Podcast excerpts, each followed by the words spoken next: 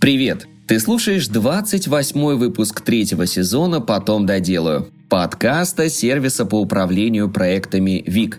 Меня зовут Илья Вахмистров. Здесь я рассказываю о том, как укладываться в дедлайны, работать в команде и быть лучше.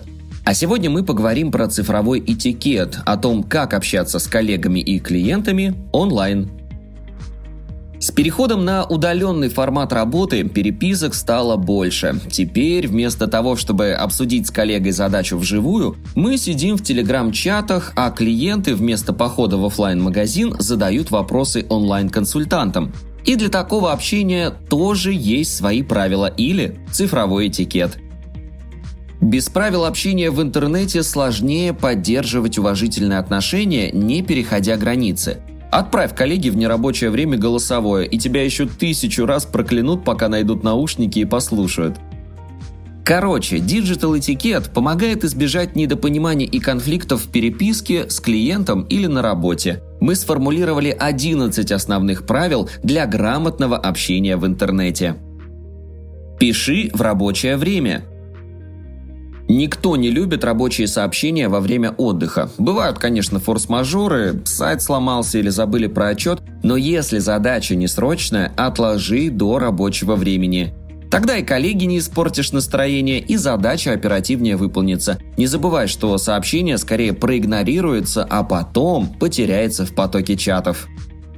Текст вместо голосовых – Голосовые раздражают многих, отвлекают от задачи и заставляют тратить время на прослушивание. Да и потом в переписке сообщение потеряется, ведь по ключевым словам его не найти. Поэтому лучше сделай короткую выжимку текстом вместо голосового.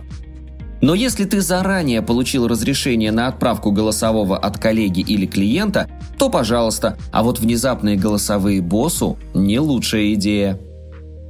Больше текста, меньше сообщений.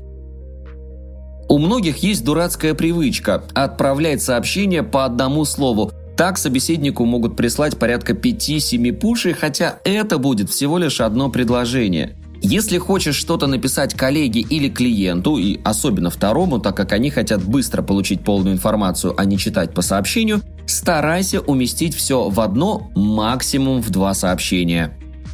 Для задач Task Manager Чаты сейчас закрывают сразу три задачи – общение, хранение важной информации и постановка задач. Но для задач чаты не совсем подходят. Подробно, кстати, об этом мы рассказывали в обзоре плюсов и минусов Телеграма. Если коротко, в потоке общения важная информация быстро теряется. Поставишь задачу коллеге, и он скорее всего забудет, потому что она просто не зафиксирована. Чтобы сотрудник не забывал о задачах и вовремя выполнял, ставь задачи в Task Manager, указывая дедлайн и исполнителя. Уважение. Старайся с уважением и пониманием реагировать даже на вспышки гнева, грамотно отражая негатив, а не поддавайся на провокацию. Это только усугубит конфликт. Сообщение вместо звонков – Многие не любят звонки. Они внезапны и нужно быстро реагировать, откладывая все дела. Скорее всего, и у твоих клиентов и коллег это вызывает стресс. Поэтому лучше, если очень хочется созвониться, а не решить вопрос по переписке, сначала получить разрешение на звонок. Отсутствие игнора. Никто не любит, когда их игнорируют. Особенно, если это коллега или клиент, которым очень срочно нужно что-то узнать. Но так случается. У меня в Телеграме куча чатов, и иногда что-то попросту теряется в потоке сообщений. Вот такие два пути решения проблемы я нашел. Создал папки для разных собеседников – работа, учеба важная и так далее. А также разделил общение по мессенджерам. В Телеграме стараюсь чаще общаться с коллегами, а в WhatsApp с клиентами. Письма на почту. Еще один способ разгрузить твой мессенджер – почта – Сообщений не так много и с ними проще работать. Можно пометить тегами или убрать в непрочитанное, положить в избранное и так далее. Но у общения на почте также есть свои правила. Во-первых, точно указывай тему письма, чтобы привлечь внимание.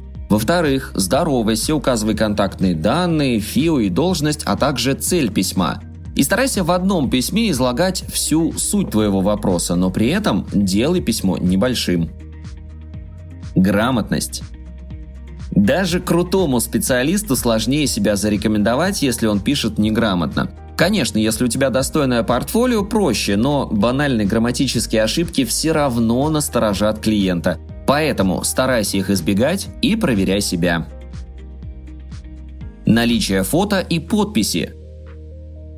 Если коллеги уже знают тебя, то клиенты общаются впервые. Не ставь на аватарку чужие фото, потому что клиенты подумают, что общаются с роботом. Поставь настоящее фото на аватарку, укажи ФИО и должность. Так сразу расположишь клиента к себе. Быстрый ответ. Мы попросили дать совет нашего партнера, платформы по работе с клиентами Jivo. Они поделились, что очень важно оперативно отвечать. 72% клиентов рассматривают более двух альтернатив при выборе товара или услуги, а ответа от всех дождутся лишь 12. Быстрый ответ гарантирует, что клиент не уйдет к конкуренту. Согласно исследованию Джива, 30% посетителей онлайн-магазинов не готовы ждать ответ на свой вопрос дольше 10 секунд. Даже у общения по переписке есть свои правила, особенно если общение деловое, будь то с коллегами или клиентами. Чтобы вести грамотную коммуникацию, старайся отвечать быстро, не отправлять голосовые и не писать в нерабочее время. Спасибо, что дослушал выпуск до конца. Делись этим и другими выпусками со своими друзьями и коллегами. Подписывайся, чтобы не пропустить новые выпуски. И, конечно же, регистрируйся в нашем таск-менеджере ВИК. Ссылка в описании.